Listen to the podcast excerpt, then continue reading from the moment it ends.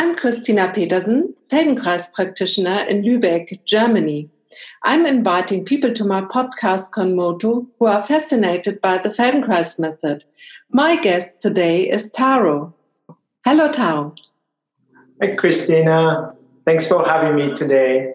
Yeah, it's my pleasure because I saw a lovely video from you about sitting and how we, yes, can approach this through the Feldenkrais method. And I thought, what a cool job.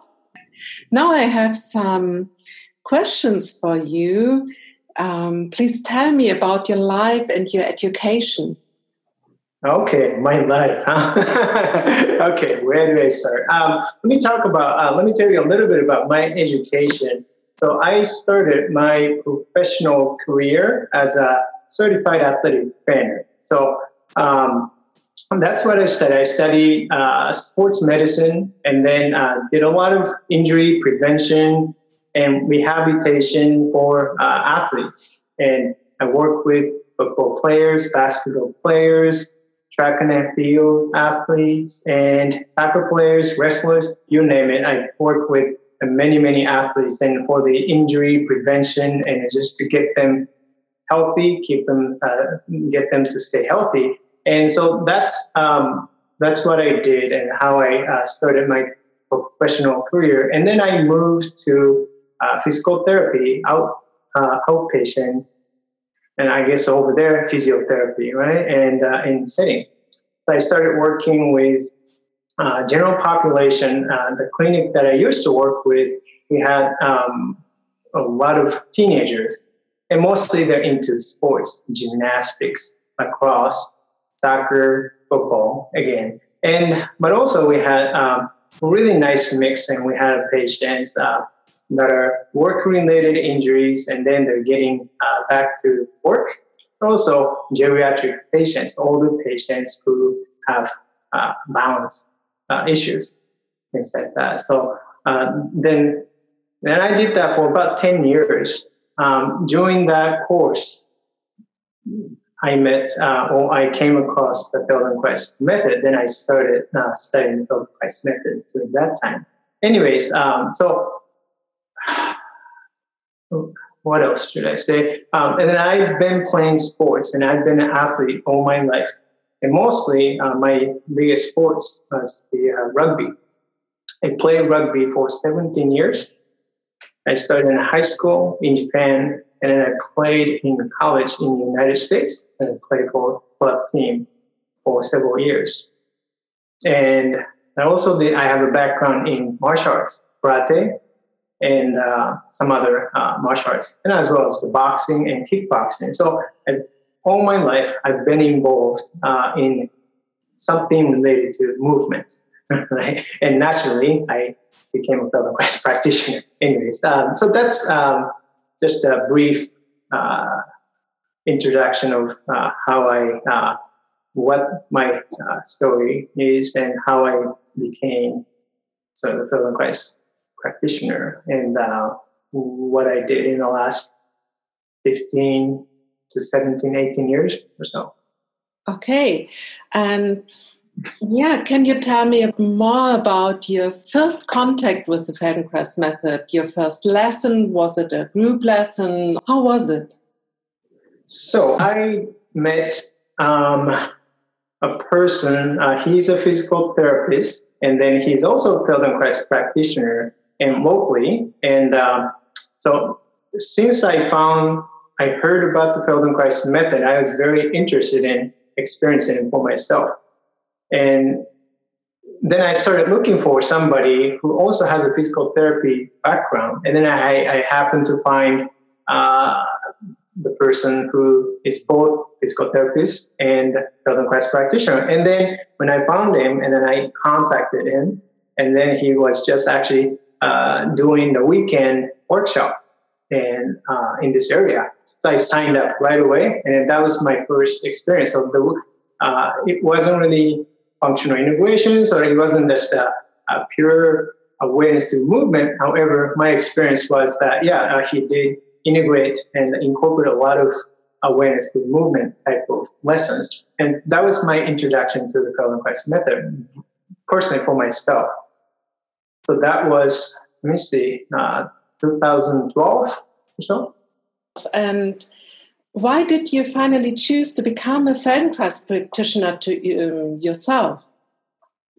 Uh, so right after I took his uh, class, weekend workshop, I immediately knew this is something I loved it, and my body just felt it, and something that I haven't really felt and experienced never really. Yeah.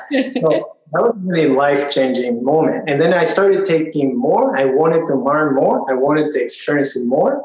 So I, I uh, he was offering a series of classes, and as I kept taking his classes, and then the more I, I took his classes, the more I experienced uh, the Feldenkrais method. Then, then um, at that time, I was still working in outpatient physical therapy clinic and helping clients, patients, uh, to recover from injuries whatever that injuries were. Anyways, um, but then I just realized that uh, really, in order to make a significant changes and improvements in human lives, that I realized that it is not just about the body, right? And uh, and there's more to that. And so, and that's my own experience, and just uh, having that experience, and that was so powerful. That changed my mind and changed my thoughts uh, about uh, the whole uh, whole thing. And so then I thought, well, I really want to study more, and I want to dive into that four year professional you know, teachers training program. That's that's when I started. I started 2014. Cool. And in which way you are personally benefiting from the pre- uh, from practicing uh, the Feldenkrais method? It sounds not only that you are like interested in helping people, also that there's something uh, for you personally benefit for you. Oh, um, yeah, the physical benefits are pretty apparent and obvious, right? And uh, through practicing uh, the Feldenkrais method, of course, it benefits me externally and physically, and I feel better. Uh, I used to, I used to have a lot of neck pain, back pain, um, having been an athlete for many, many years, and uh, um, but it, I just, um, I had no idea that I was carrying so much effort in my neck and in the back until I experienced the Feldenkrais method. And I was able to finally let go of some of that holding muscles, right? And then I felt, wow, I never felt so light in my neck or the back, and I never felt such a freedom. And so that physical benefits in improving, definitely, uh, my body can feel uh, better coordination, better balance, uh, and feeling better uh, because I'm moving, I'm using more myself to to carry out everyday activities and movements. And of course, I feel better, right? Because I'm not really straining like I used to. Um, I'm not using my bodies in a way that I was straining the same part over and over. So that part is like uh, immediate uh, improvement, is that's a benefit. And then in addition to the physical benefits. And I say uh, one thing that I noticed as I started practicing more and more that I think I improved communication skills. The, the way that I communicate and then uh, make connections with the person, and not just uh, with the clients, not just with the patients in my practice, but also everyday life. You know, uh, communicating with your significant others, uh, friends, and and uh, coworkers and so forth. And so, I mean, that's just a, um, that's a, such a fundamental uh, principle of the method, and that I didn't really come to realize until I started doing that for a little while. Like, wow, I just it's it's getting I can make connections better, and you know, um, and people open up uh, more easily. And because I'm, I think I'm in the moment, and I'm connecting from where they're at and meeting people where they're at. So that's, I think, uh, there's a huge um, benefit myself for myself. Wonderful, wonderful, really wonderful. And do you see special advantages for some people to do the Feldenkrais method? I mean, it's easy for me to say, oh, yeah, it benefits almost everyone. Um, but if I were to pick um, like a specific group of people, I'd say uh, people who are uh, transitioning into, you know, a little bit older uh, age, and uh, as their body's starting to change, they're starting having some uh, more difficulties with everyday movements, starting to show a loss of strength, balance, and things like that. And that and those people, I think the balance is huge. And so recently, I really I'm very interested in helping people improve their balance because in my current uh, job, I also work in a skill, work in uh, physical therapy setting in but in home health, uh, in home physical therapies. I go to people's homes and who are um, very limited in their ability, physical ability. So therefore, uh, we go into their homes and to, to provide physical therapy. But anyways, and those uh, populations, older populations, and um, very uh, movements and, and are so compromised and so having a lot of balance issues and fearful of falling. Of course, they've had, most of them have had multiple falls. And one fall is enough to increase in anxiety and fear of falling, but most of them have had the multiple. Imagine how that is going to impact uh, not only uh, their physical ability, but also the, the, the uh, emotional state as well. And so they're very um, scared and fearful um, because they just anything they do, getting out of the chair, uh, they they just can't trust themselves, and so they they immediately tighten up, and that's further limiting their mobility. And so I thought, well, um, my um, right now I see a lot of people in 80s and 90s, and and so unfortunately you can still make a big change and, and make a difference. But um, things have changed, you know, over time for many, many years, and just it's it, it's not so easy to you know make that change. So that's why I recognize that when people are uh, relatively healthy and they're still more mobile, and but don't take it for granted because you think that you might not have any balance issues, but most people will do that, and so that's why I think people are going to that transition. I think it is important uh, for them to start addressing, start working with that aspect, and so that they can actually get into um, the, you know, the healthier and aging. And that's um, that's my passion, I guess. yeah, what a nice aspect uh, to see this. That yes, of course, Feldenkrais can be a, a part of better aging. As I said at the beginning, I uh, I saw a video from you about sitting and mm-hmm. and I said, yeah, it's an. I thought it's such a nice uh, idea, and please, can you tell a bit about why you choose sitting um, as an example for doing an, a video or want to do something about sitting in my videos I do. Yeah, um, one of the reasons is the uh, simply just the practicality and the ease, and who you know who wouldn't spend time sitting in the day and and really and if somebody who's never done the Feldenkrais method before and who has no idea what the awareness to movement is, and then trying to and maybe they're not even comfortable lying down on the floor. So that's why I just wanted to, as somebody who's new to the Feldenkrais method, never experienced it before, and I, you know, some people become and get uh, a little bit intimidated by the idea of just going down to the floor, right? So I just want more people to experience it with a, such an easy uh, example, okay, where you can do from a chair and sitting anywhere, and then let's just start with something simple and then make a little bit of difference. And if they can feel a little bit of difference and then that goes a long way. So i thought well then maybe eventually later then they are more willing to try something a little bit more challenging that they otherwise wouldn't even consider trying.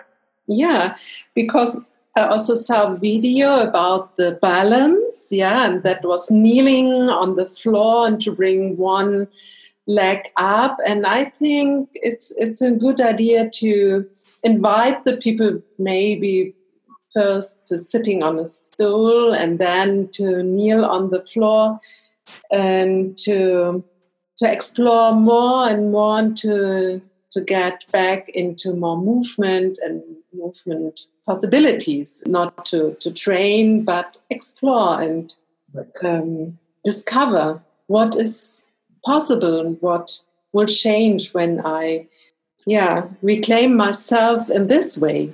It's it's yeah. it's the nice thing about the method we teach that this is more the case. And yeah i'm now i'm so curious. I want to perceive by myself a group lesson mm-hmm. as we call it a awareness through movement that means really that we will go through a process where we will feel ourselves through the movement and uh, which ATM do you want to present now? So um, I'm going to, I'm thinking to actually uh, to give a lesson again, a seated lesson, and the theme is the balance. Um, and so it's it's the same lesson that I uh, introduced on my website as an introductory lesson, uh, but with a little more details it's um, I'm thinking. So for this lesson, uh, you're going to need um, beach towel or blanket. You're going to roll it up, and just a chair, nice farm chair, that's what you're going to need. um, so it is. Now roll it.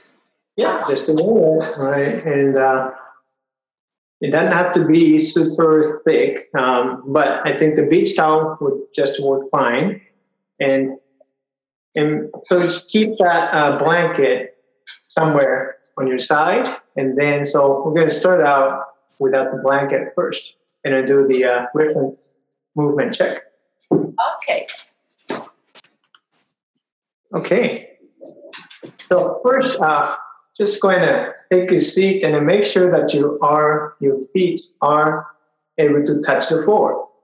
If the chair is too high for you, your heels are not touching, then you might want to adjust, or you might want to put a pad or something underneath your feet so the feet can firmly ground. And that's important. And then also, um, if you are sitting with your back against the backrest, just scoot yourself a little bit forward on the chair so that your back is not touching the backrest. And so sit comfortably. You can do with the shoes on or without the shoes. It's your it's your preference. It doesn't matter. Uh, but as you sit down, and you're going to just to take a moment and to just to sense your sit bones, and notice the contact of your sit bones, and notice the weight, and whether you can sense more weight of one side or the other side, and how is the weight distributed between the two sit bones, and without really changing anything, just to notice and observe and how you're sitting. And what part of the sit bones are you sitting? Are You're sitting more towards the front or towards the back of your sit bones. And there's no need to correct anything and just, you know, and just simply paying attention and then you're going to notice where you're sitting and how you're distributing the weight.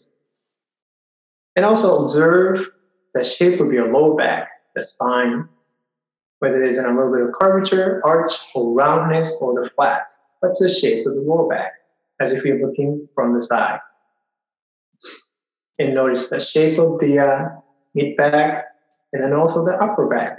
And naturally, there's a little bit of curvature, but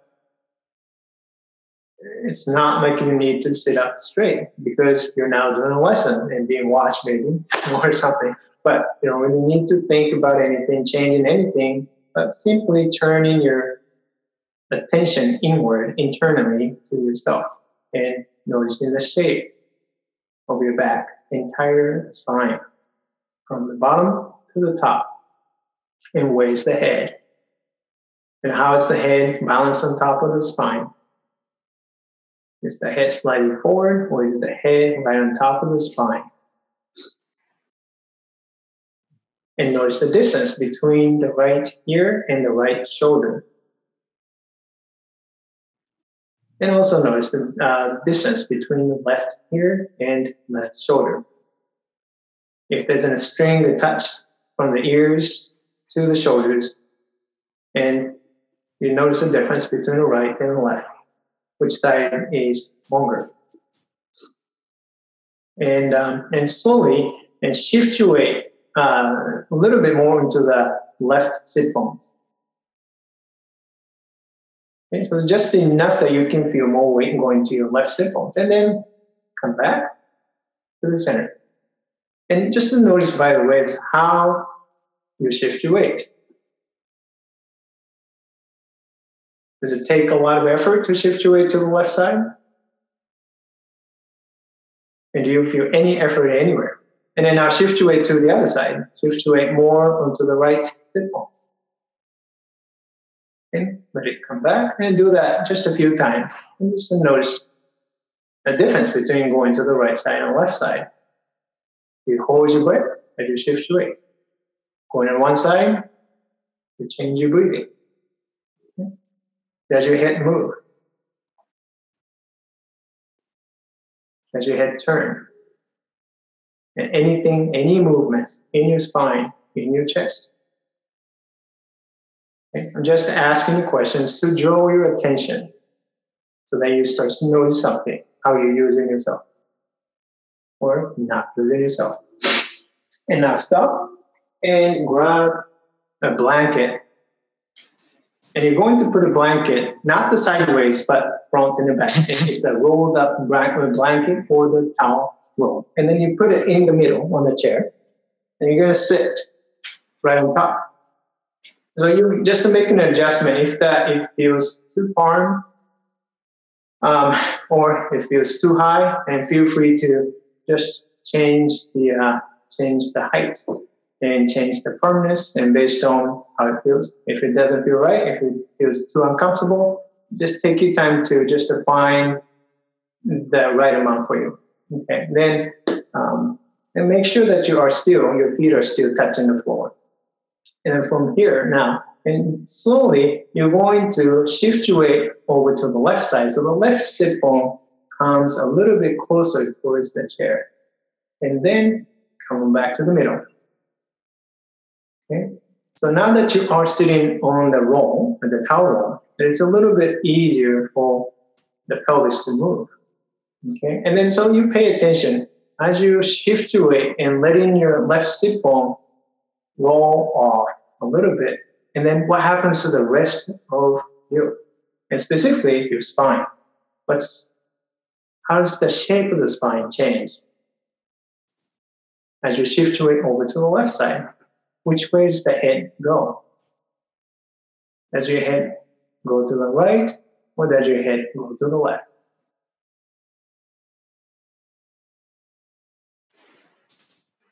Okay, can you sense any movement in your rib cage? That's one side of the rib cage get shorter, while the other side get longer. Which side is getting shorter?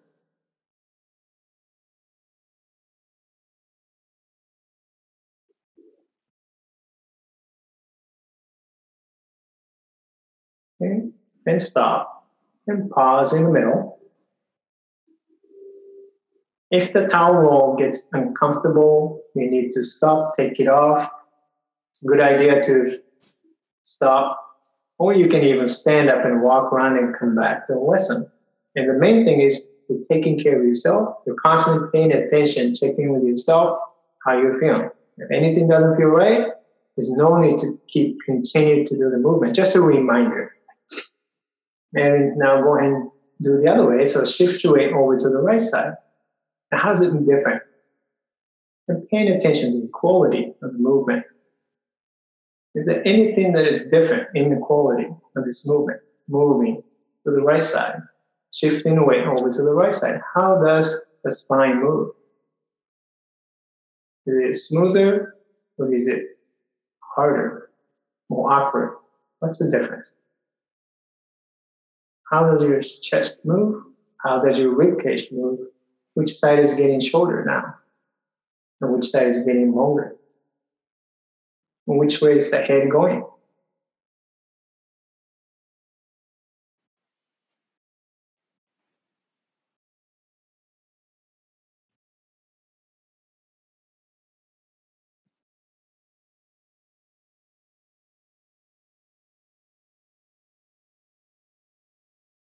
Just a few more times slowly.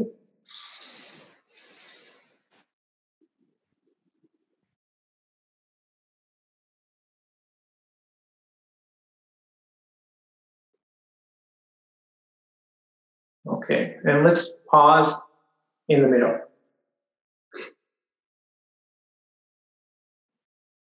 And if you're okay to continue, um, interlace your hands and put your hands on top of your head. Right, so the elbows are pointing out to the side.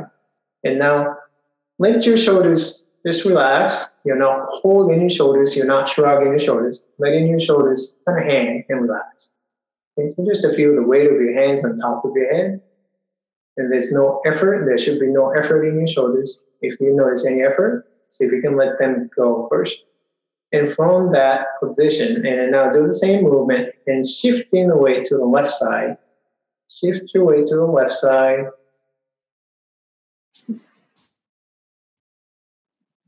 And as you shift your weight to the left side, and let your right elbow go down, and let your left elbow move up towards the ceiling, but without the, without effort, without force. Just a noticing that right elbow goes down while the left elbow moves up towards the ceiling. Then you're not really using the effort to move your elbows to that direction. You're just letting your elbows move in that direction, so allowing the elbows to move in that direction. And can you can you sense that the right side of the rib cage is getting shorter, becomes shorter as you shift your weight to the left side? And what happened to the left side of the rib cage? Feel that it's opening up and getting longer?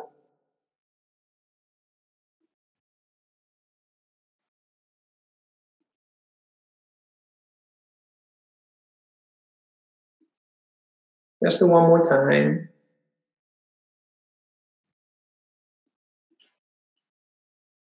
Okay, and then put your arms down and rest your arms.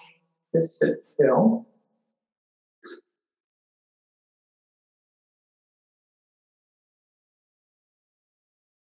And interlace your hands in a non-habitual way. Whatever that means, right? Yeah, Feldenkrais practitioners like to do that. So um, you don't probably even think about how you interlace your hands, but just to notice how you normally interlace your hands. And then notice which thumb is on top. Now you interlace your hands in a non-habitual way, so the opposite thumb is on top. Probably feels strange, but that's what we do, right? and then now shift your weight to the right sit bones, and then letting your left elbow move down, and then right elbow moves up towards the ceiling. No effort.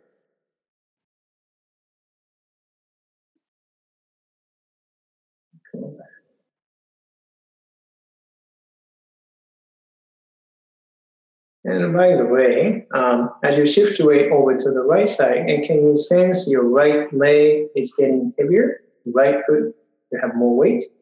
And can you use that leg to bring yourself back to the center? You can press a little bit, press your right foot into the ground and to bring yourself back to the center. So you can control your balance using your leg. That make it easier? Yeah, sure.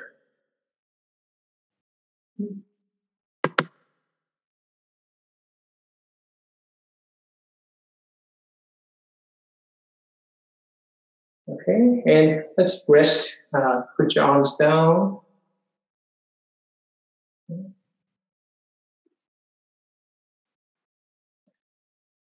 I'm just going to do one more uh, movement interlace your hands any way you like, and then put your hands again on top of your head. And I'm going to this time, I'm going to alternate the movement. So first, you're going to shift your weight to the left side. And now use your left leg to bring yourself back to the center. And then going to the other way. Now shift your weight to the right bones. And so feel how you're kind of like a playing a catch with the two feet. You go one side, and you push back with the other leg, back and forth. And then notice how the rest of you is responding to the movement of the legs, movement of the pelvis. Feel the distribution of the movement throughout the entire spine. And what's the difference going in one direction versus the other directions? Which directions feels easier and smoother? And what is it that is making it easier?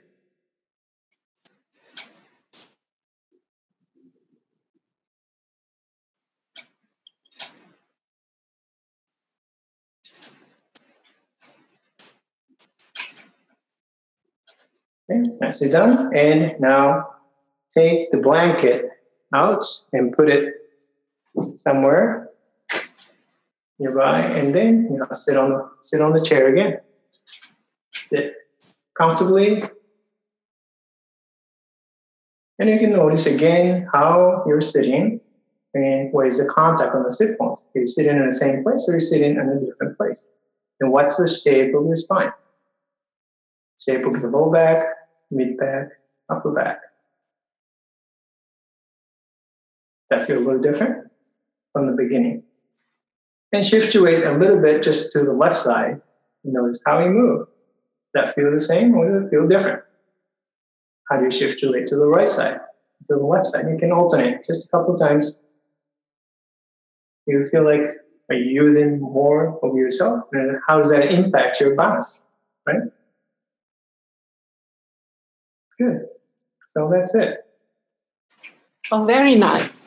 Very nice. I feel really that I'm more involved in everything and that I feel more about myself in sitting, more, yeah, more stable, more flexible. And, you know, for you, you are at noon, I think, around about noon, but I'm almost in the middle of the night in Germany, where I live. And I felt a little bit tired. I will not say that I'm really awake now. I I'm more um, um, wanting to go to bed soon. But on the other hand, I I feel I'm really uh, had a rest and I can stay on with this yeah. meditation. That's a very nice feeling and be um, yeah concentrated and feeling myself that's very nice. And so I'm very curious what are your future projects? You have planning some videos or what what are in your mind? Please tell me. Uh, yeah, uh, well, thanks for asking me that question. I'm uh, um, well, I don't really have a specific project or the projects, and but um, as you some of you may know that I've been um, I've been uploading lots of videos, um, some Feldenkrais movements lessons, and some are more just simple exercises and designed to help improve the balance, strength, and so forth. And um, right now, my folk, uh, my practice is local, uh, 101 and the 18 classes mostly, but uh, I'm hoping through doing the videos and then just increasing um, online presence and exposure so that I can reach out to a larger audience and so that I can offer um, the more people are able to experience this great work, the Quest method. Right? So that's my project, I guess. Uh, you also want to teach online classes? Yeah. Yeah. classes, yeah. Doing online classes and uh, putting up videos and so people can access to that and um, it's a nice project and i will looking for and please put me on your email list. Uh, yeah. Absolutely. Absolutely. Absolutely. Thank you. So i think that was a very good overview about your thinking and how you are and to hear your voice. Yeah. And I say very thank you, Tara, that you find time to talk to me and that I will say goodbye. well, thank you. yeah, no, I, I really enjoyed uh, talking with you, and uh, well, thanks for staying up late for me. it was my pleasure, but if if I want to do this, I have to fit in in the um, times of everyone. So sometimes I have to stand up very early when I talk to Australia, or when I talk to you, I have to stay awake. But it's my pleasure. It's oh, we appreciate it. Yeah, thank nice, you. Very nice. So, goodbye. Yeah, bye and good night. good night. well, thank you so much again. Ah, my pleasure.